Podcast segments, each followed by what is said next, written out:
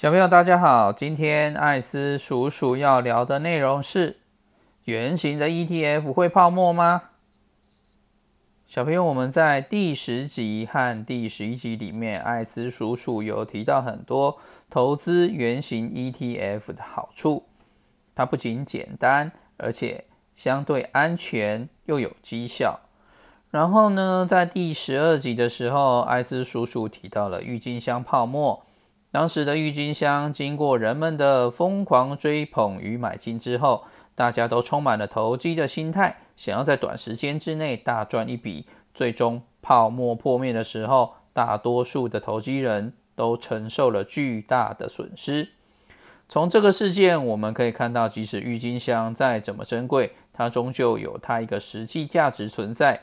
当市场价格超过实际价值太多太多的时候，进而引起人的贪念而扩张信用，也就是借钱去买进郁金香的时候，这时候就会发生灾难。那么，艾斯叔叔在这一集想问小朋友一个问题：请问圆形的 ETF 会泡沫吗？会吗？我们以零零五零为例。零零五零的组成条件是由台湾市值前五十大的公司所组成。那么这些公司为什么能达到台湾市值前五十大呢？当然就是公司持续有赚钱，规模持续慢慢的变大，投资人持续的给予他们较高的期待，也继续买进，所以公司的市值才会慢慢的变大。有排到前五十名的公司，才有办法被零零五零选进去。这就好比是班上有五十个学生，老师每次考试考完都挑前三名的同学当小老师。请问这三名同学成绩会很差吗？当然不会啊，是不是？那么原本如果前三名的同学忽然有一次表现不好，掉到了第四、五、六名。然后呢，由其他的三位同学拿到第一名到第三名。那么，请问这三位同学的成绩会很差吗？当然也不会啊，是不是？那么，零零五零挑选公司的方式就类似这种挑选方式。就算偶尔前五十名的公司有一些表现不好，掉到五十名以外。也会马上有其他的好公司递补上来替我们工作赚钱，所以我们其实不需要太担心它会泡沫化。虽然我们不用太担心零零五零这类的原型 ETF 会泡沫化，但是好公司也会碰到其他公司的竞争。或者遇到危机，甚至遇到金融危机而导致公司的股票发生股灾，造成股价的严重下跌。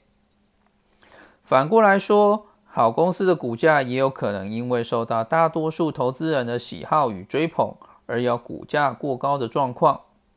简单来说，就是好公司的股价也会有发生过高或过低的状况，只是它倒闭的几率。远远低于坏公司。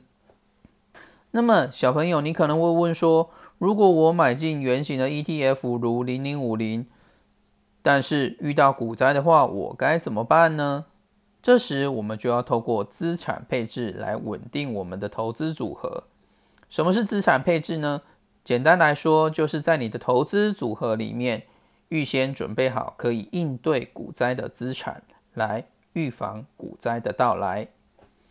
不过，小朋友，因为你们的年纪都很小，你们所拥有的时间长度相对于大人都多，非常的多，所以只要你们是定期定额的买进圆形的 ETF，并不太需要担心股灾的到来，因为以历史经验来说，只要持有股票超过二十年，股票会是所有资产里面报酬率最好的。